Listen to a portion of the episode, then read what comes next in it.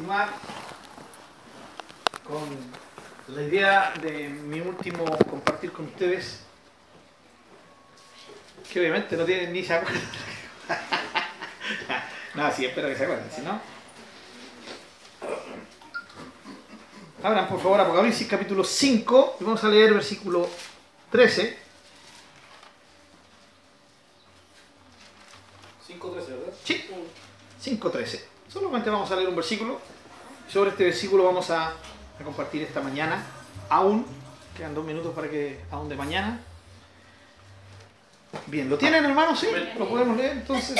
A ver si lo podemos leer todos juntos. Bueno, yo leo la Reina Valera, sé que tiene una otra versión, no hay problema, pero va a salir un poquito diferente, ¿no? Apocalipsis capítulo 5, versículo 13. Eh, 2, 3.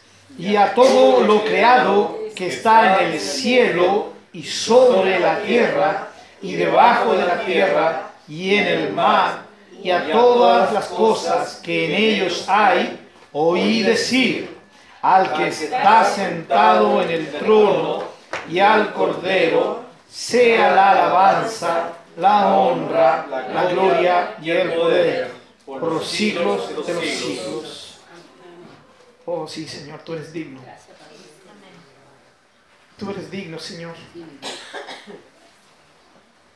Eres digno de esto. Digno de que esto ocurra. Y te pedimos que nos ayudes a entenderlo Amén, así es. aquí en nuestra mente, pero también en nuestro corazón. Amén, así es. Que todo nuestro ser se impregne en esta mañana de tu dignidad. Señor, asómbranos abriendo los ojos de nuestro entendimiento y que podamos verte, que te podamos ver como Isaías te vio cuando fueron abiertos sus ojos y te vio ahí sentado en tu trono y vio a los serafines y a los querubines y a los ángeles cantando y declarando santo, santo, santo, Jehová, Dios de los ejércitos. Señor, impactanos, por favor, lo necesitamos. Tú sabes que lo necesitamos. Estemos conscientes o no conscientes de que lo necesitamos urgentemente, la verdad es que lo necesitamos. Y por eso te pedimos que nos ayudes. En el nombre de Jesús. A ti, el alto, el sublime, el que habita la eternidad, cuyo nombre es el santo.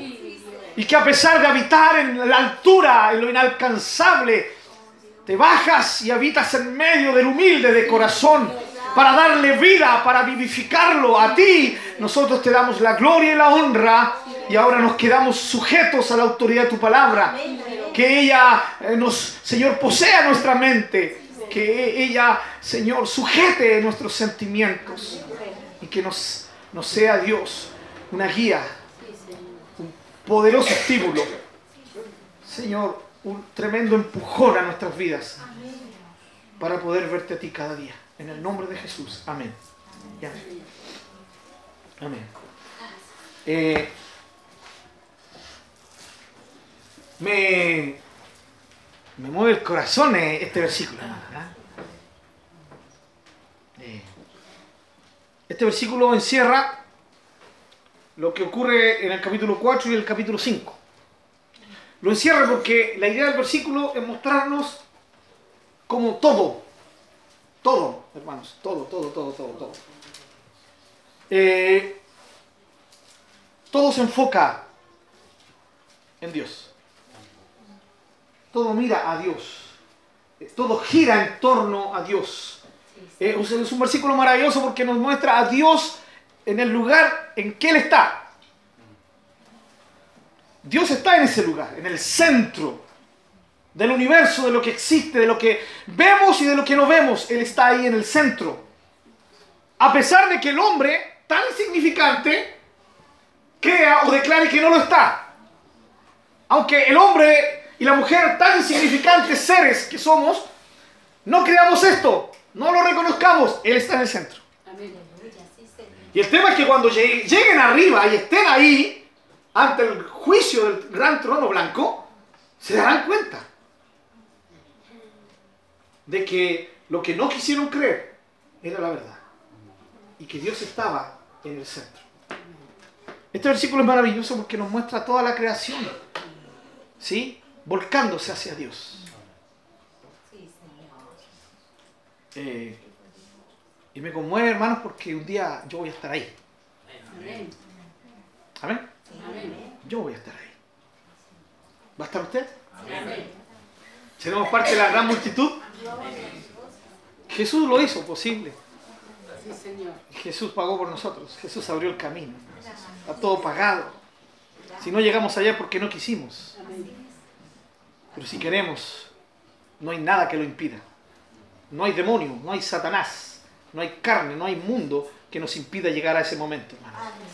Ojalá pueda decir en su corazón amén a esto, porque en el Señor tenemos la victoria absoluta. Podemos, podemos en el, en el Señor decir no a aquellas cosas que nos alejan de Él, que nos atan y, y nos, nos impiden venir a Él.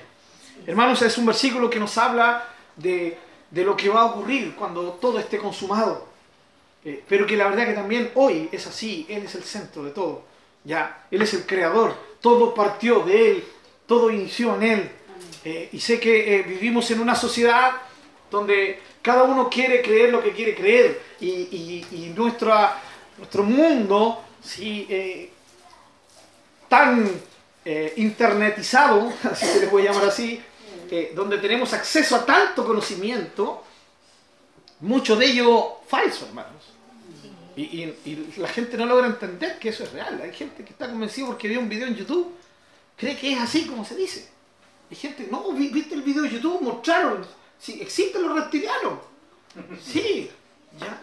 Y, y convencido, y no sabes que es una serie que vimos nosotros, la radio más mejor que los 80, ¿cierto? Eh, Invasión extraterrestre. ¿ya? Y, y la gente se la cree porque vio un video y en el video vio que sí, efectivamente, le sacaron la foto al, ¿cierto? Eh, al Obama y, y le salían los ojos así como en un, en un momento, ¿cierto? Así como ojos de reptil, así. Y se la creen y, y no, y luchan por eso y a ojos cerrados. Todavía no entienden que existe el Photoshop, que existe la manipulación de video, que todo lo digital puede ser manipulado. Así es. ¿Por qué usted cree? ah? Ignorancia, la ignorancia de la gente. Ignorancia. ¿Por qué usted cree que cuando se trata de sacar fotos en las escenas del crimen, siguen ocupando todavía? ¿Cierto? No lo digital, no ocupan lo digital, ocupan los antiguos rollos. Porque esos no pueden ser manipulados. Pero todo lo que es digital puede ser manipulado, hermanos. Y, y- y hoy día la gente cree cualquier cosa. Cualquier cosa. Y en un mundo donde se cree todo lo que hoy día la ciencia nos dice, la ciencia lo dijo y es ley. Y, hermanos, se nos dice, se ridiculiza el creer en Dios. Aunque hoy día, gracias a Dios, hay mucho también, mucho material apologético que, que defiende la fe nuestra, ya, interesante eh, para la gente que no, que no quiere creer, ya. Eh, pero, hermanos, yo no necesito un material que me muestre que Dios existe.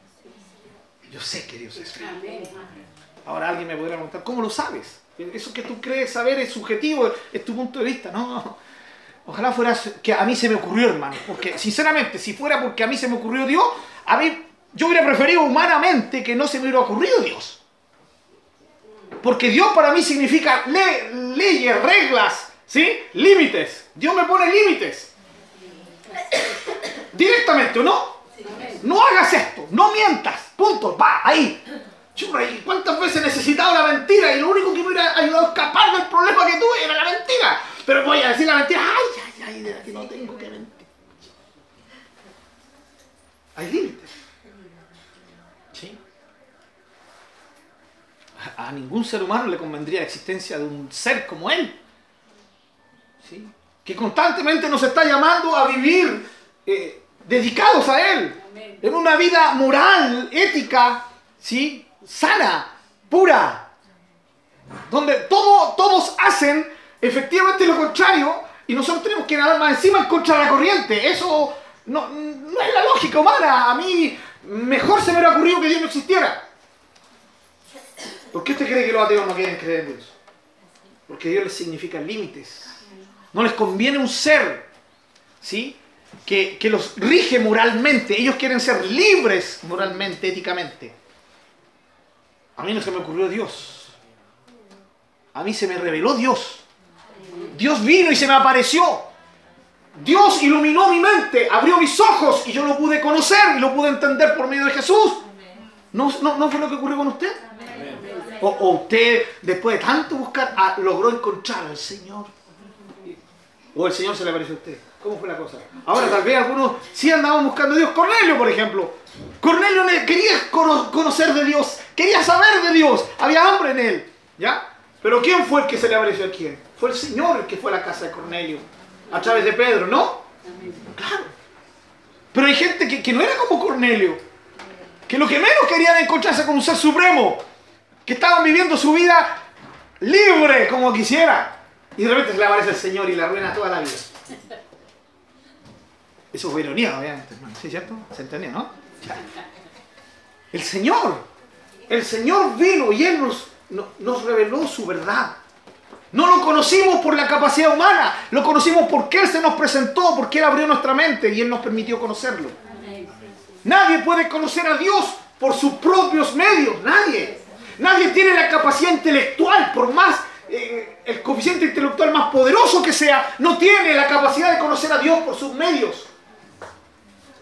Porque Dios es el que habita en las alturas. Él es el alto, el sublime, el inexpresable. No se puede expresar totalmente quién y cómo es Él. La Biblia nos muestra lo que nosotros podemos alcanzar a entender. Pero Dios es más grande que todo aquello. Más grande. Imagínense, Pablo dice más grande de lo que puedo, cierto, percibir. Lo cantamos más grande de lo que imagino. ¿Hasta dónde llega mi imaginación? Usted no tiene idea de la buena imaginación que tengo yo. De chiquitito. A, a mí, ¿saben cuál es el sobrenombre que tenía? Androide. Ahora que estuve, cierto, en- estuvimos con toda la familia allá y nos acordamos con mis hermanos. Qué manera de hacer bullying en ese tiempo. Y nadie, no, nadie hacía que bullying. Oh, y las chapas que nos poníamos uno al otro. No les voy a decir lo de mi hermano porque me decían androide. Y, y de repente digo, sí, ¿y cómo te decíamos a ti? Androide, le dije yo. ¡Ja! Se mataron de la risa en mi cara.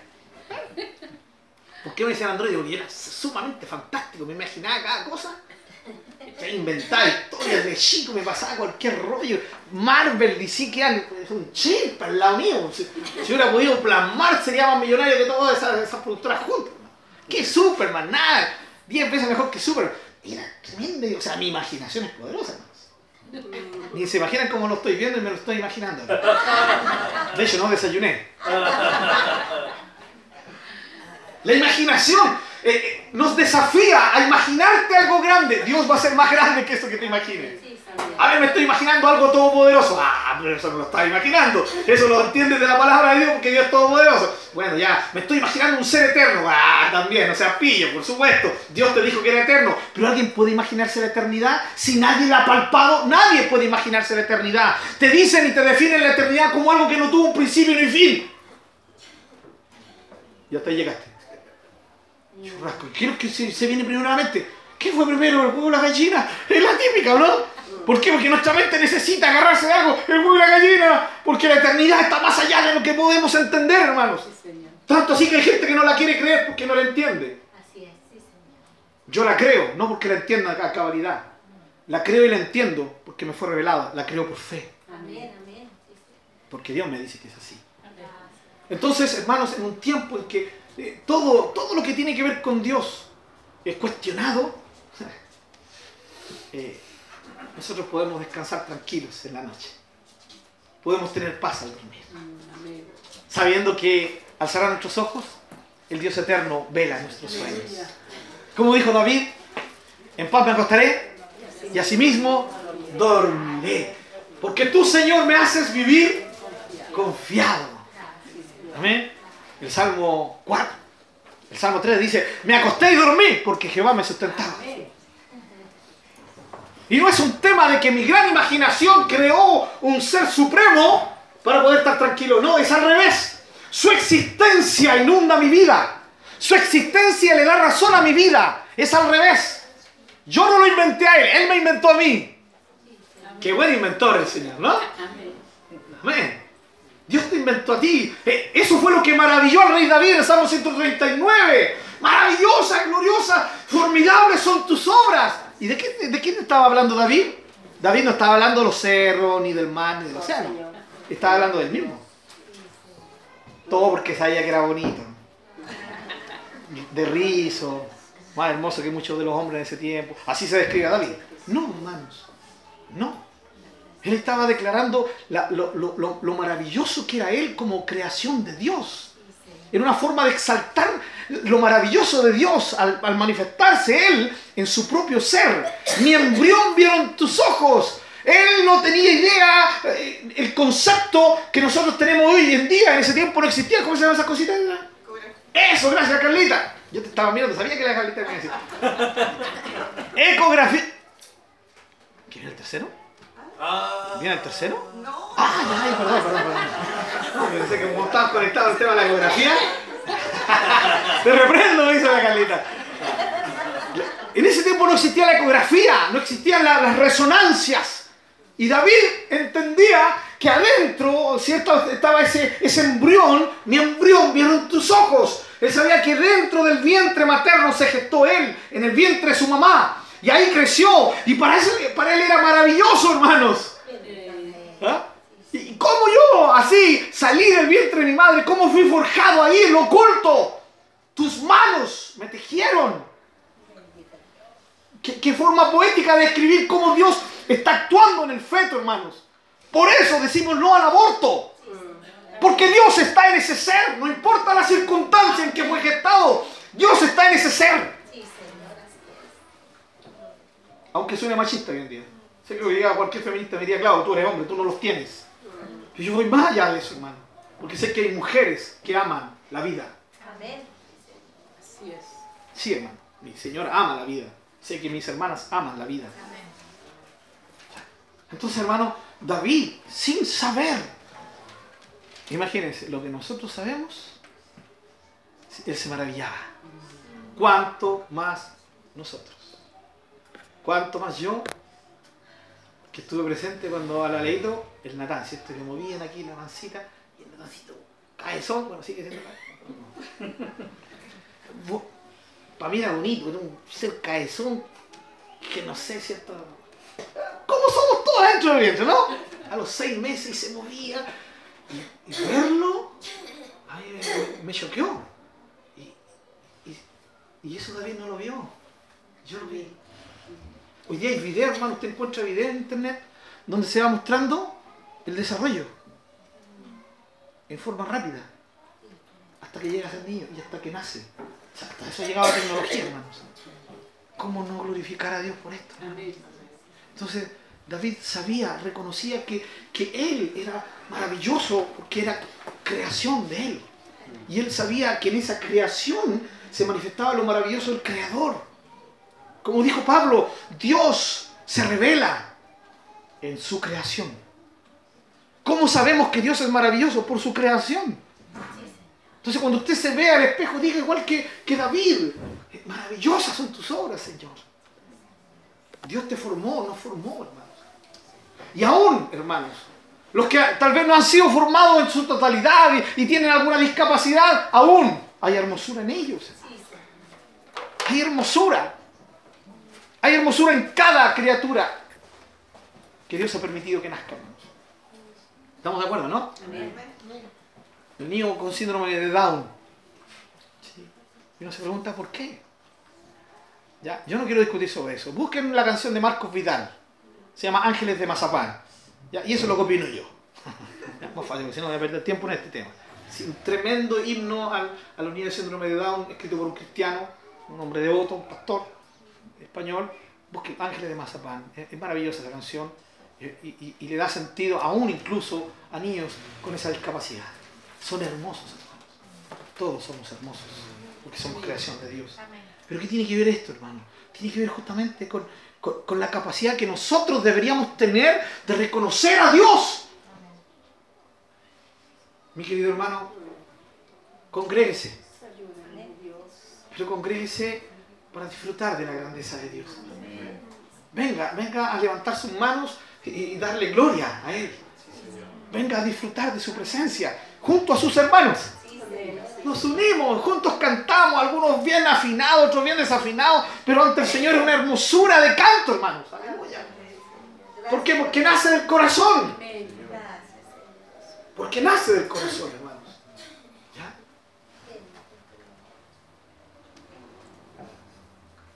Sí, hermano, nace el corazón. ¿Quieren experimentar algo maravilloso? Escuchen a hermano Juan Zambra cantar. ¿Por qué se ríe hermana Laura? ¿Sea mala?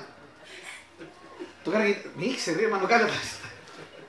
Y se siguen riendo. Míralo, hermano. Estoy esperando a mi hermano Juan Zambra. Juanito, es tremendamente desafinado. Pero un hombre que canta con el corazón. ¿Y usted cree que a él le importa que usted diga, "Ch, hermano, afínate? Ni ahí, hermano. A él le interesa que Dios lo escuche. Amén. Y entiéndalo, el canto le llega a Dios con una armonía que nosotros no logramos percibir con este oído, pero sí lograríamos percibir si lo viéramos espiritualmente. Amén. Y agradezcan que lo puse ahí como ejemplo, no al que presente no está.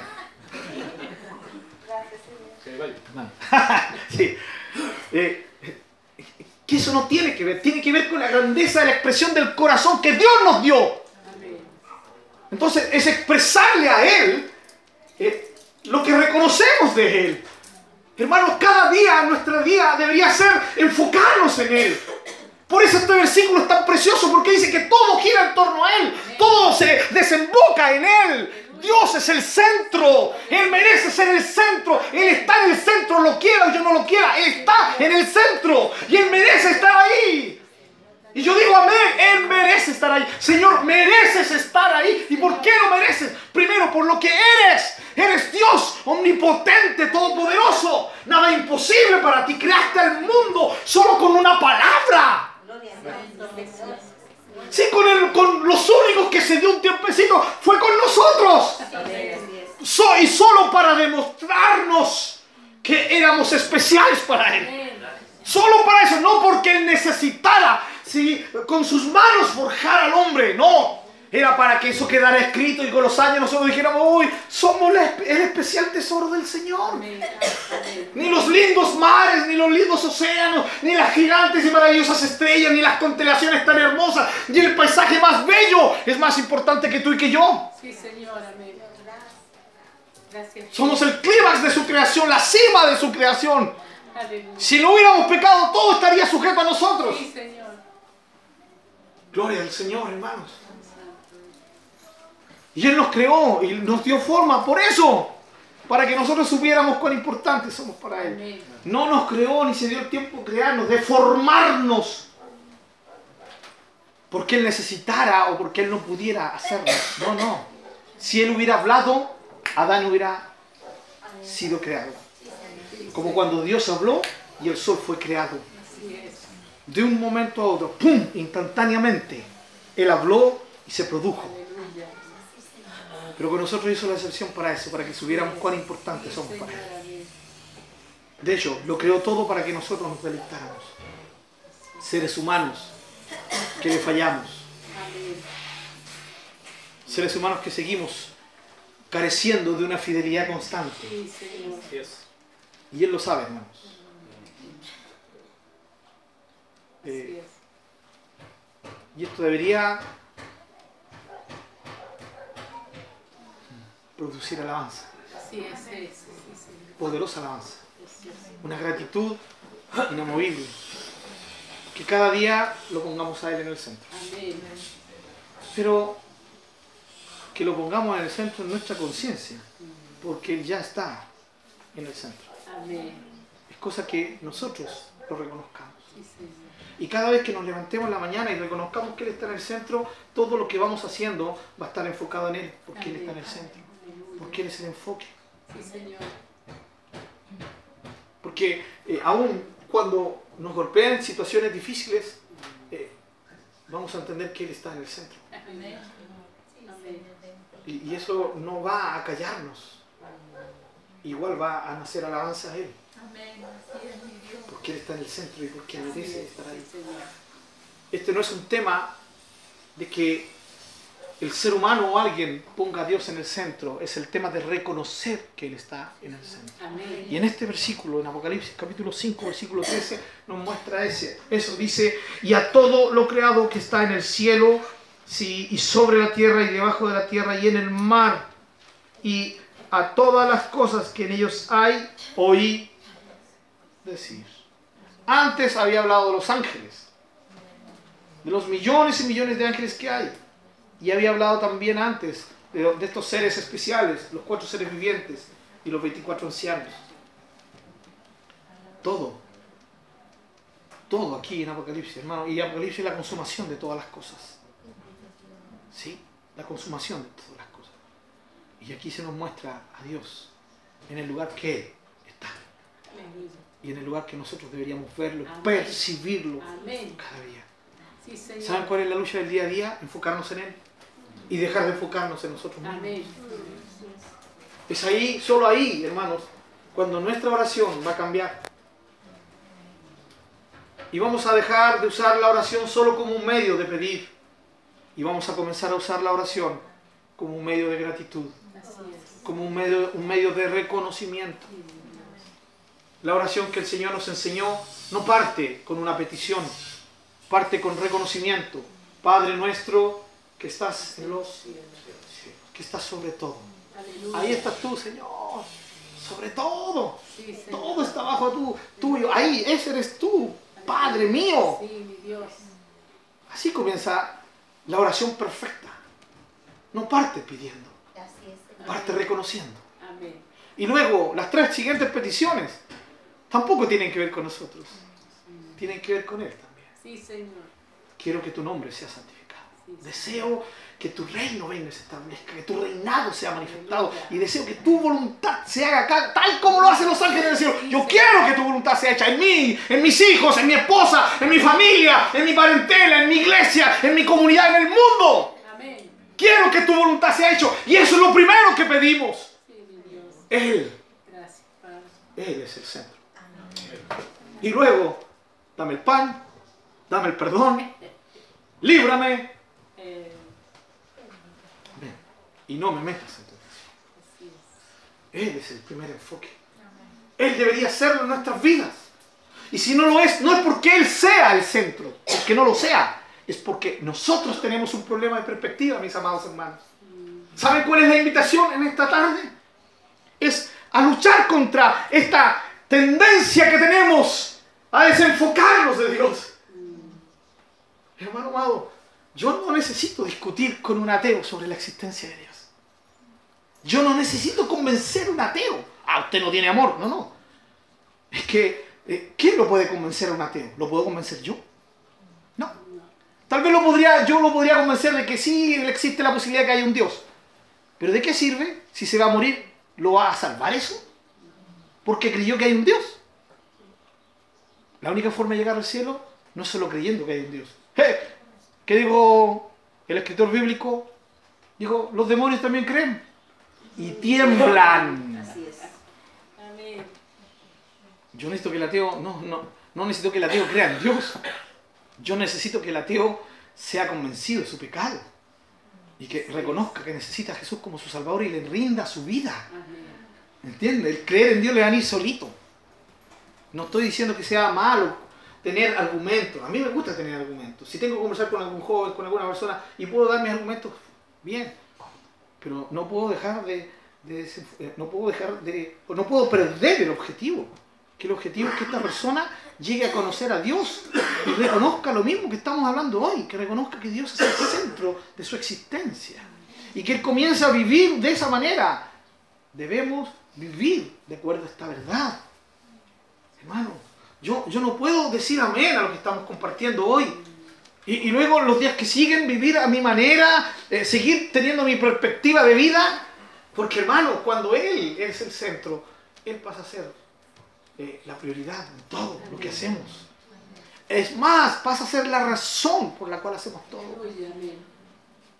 Mis amados hermanos, eh, ¿qué, es, qué es la vida cristiana? ¿Qué es el Evangelio? Todo consiste en nuestra relación con Dios. Todo tiene que ver con Él, hermanos. Y entre más le conocemos, más nos preocupamos de Él y dejamos más de preocuparnos de nosotros. Así es. Eh, cuando le conocemos y sabemos que Él es el centro, eh, nuestra perspectiva en la mañana cambia y, y entendemos si Él es el centro, entonces debo tener un tiempo para Él. ¿Sí? Debo darle un tiempo. Amén. ¿Cómo? Pues, ser tan caradura de saber que, que Él es el centro, que, que de Él depende todo lo que soy y me voy a adelantar y me voy a ir al trabajo sin haber tenido un tiempo, aunque sea unos 2, 3, 5 minutos de orar. Así es. Pucha, aquí se nos complicó la cuestión. Hasta ahí estamos bien. ¿Por qué no terminó el mensaje? No, aquí ya empezó, se le cortó el hilito, la fe, como decían antiguamente los hermanos, ya aquí está la parte carnal. No, hermanos. Esto es aplicar lo que estamos entendiendo. Sí, Señor. Que pase una semana y yo no tenga idea dónde está mi Biblia. Y, y aparte no tengo celular con la celu Biblia. Y eso significa que estuve una semana sin leer la Biblia. Eso, eso muestra que, que definitivamente Dios no está haciendo tu primera perspectiva. Amén. Porque no estás honrando el deseo de Él, de que lea su palabra. ¿Sí? Amén. Cosas sencillas. Ah, vamos de nuevo a lo mismo. ¿Ha puesto que ahora hablar de congregarse? No. ¿Saben por qué enfatizamos tanto los pastores que tenemos que congregarnos? Porque si no baja la ofrenda, hermano. Bueno, espero que se hayan gozado porque saben que es una ironía, ¿sí? Bueno, igual, baja la ofrenda. Pero no es la primera intención, hermano.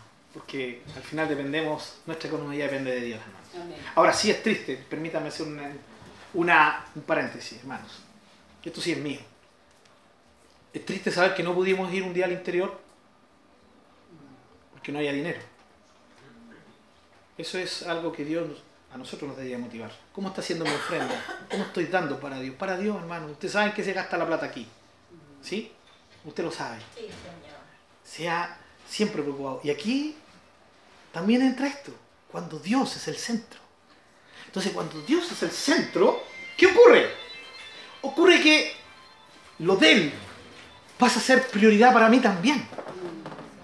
Y si para Él es prioridad que visitemos a esta gente que está lejana, que no, que no, ellos no pueden venir a nosotros, nosotros necesitamos ir allá, ¿sí? y que Dios nos manda eso, entonces eso pasa a ser prioridad para mí.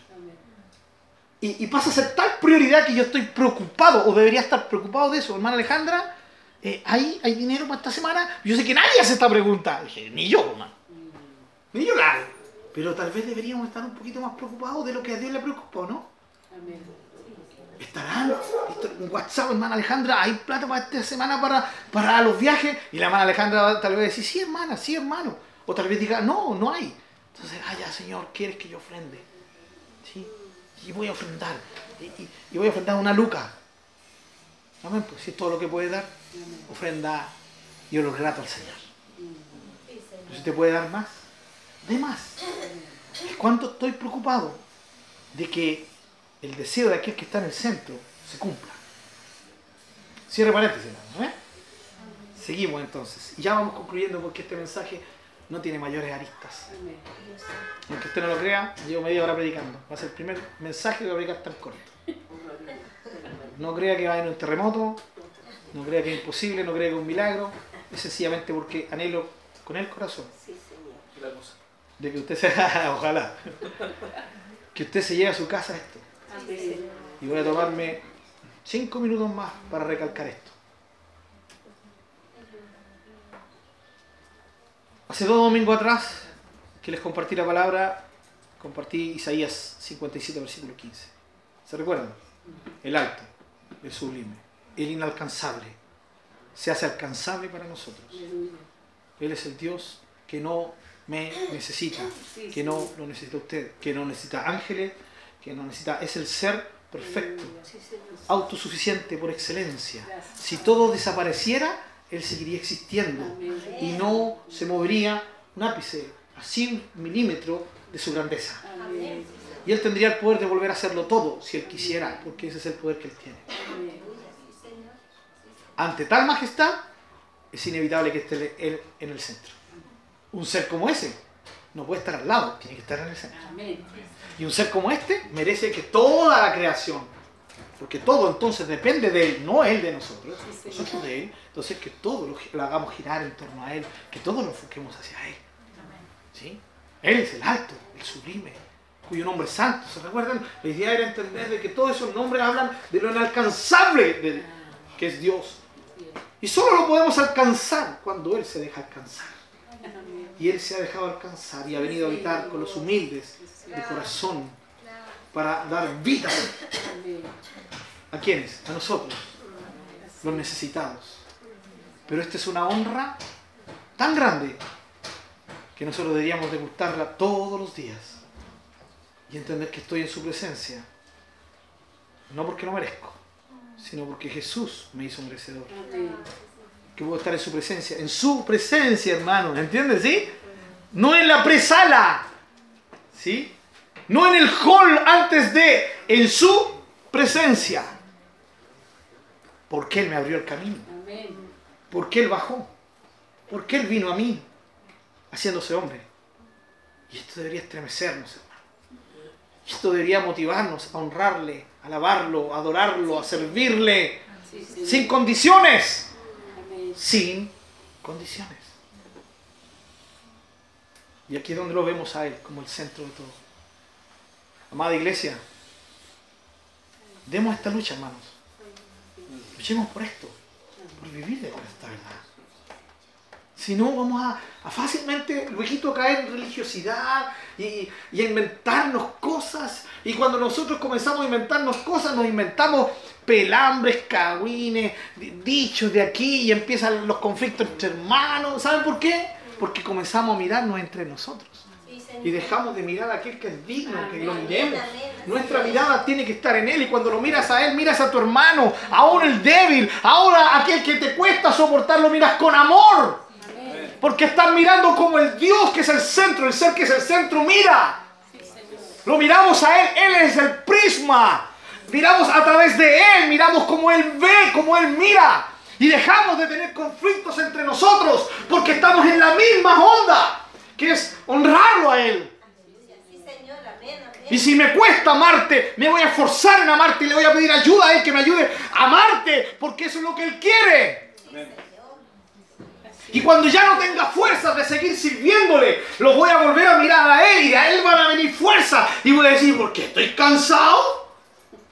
¿Qué derecho tengo de estar cansado? No, que ya son seis meses, siete meses trabajando, estamos cansados ya. hasta ahora. Bueno, míralo a Él. Amén. Y verás su dignidad, su amor por ti. ¡Wow! Y eso será como una inyección de, de ánimo, de poder. Y, te levantarás en la mañana cansado, pero dirás, pero es digno, es digno que lo honre, digno de que lo sirva. Vamos adelante entonces. No paremos, porque nos faltan las fuerzas. Porque las fuerzas están cada vez que lo miremos a Él. Con razón, el Señor en el Antiguo Testamento a través del profeta dijo, mírenme a mí y serán salvos todos los términos de la tierra. Pedro se hundió porque dejó de mirar a Jesús. Por eso el libro de Hebreo dice, puesto los ojos en Jesús, el autor, el que inventó la fe y la consumó. Él es el genio que inventó nuestra fe. Qué genial nuestra fe, hermano, porque nuestra fe no es solo creer. Nuestra fe, la fe bíblica, es confiar, es descansar, es apoyarte. ¿Sí? Eso es fe. Es cuando no tienes fuerza y te vas a derrumbar. ¿En qué te apoyas? En tu fe, en aquel que inventó tu fe y te la dio para que tú la pudieras vivir. Por eso, el escudo que tiene la armadura es la fe. Es la que detiene los dardos del enemigo. Aleluya. Pero cuando Él es el centro, cuando Él está ahí donde tiene que estar. Recuerde, Él siempre está ahí. Amén. Que yo lo desconozca no lo va a mover de su sitio. Sigue estando ahí. El problema soy yo. El problema es mi enfoque.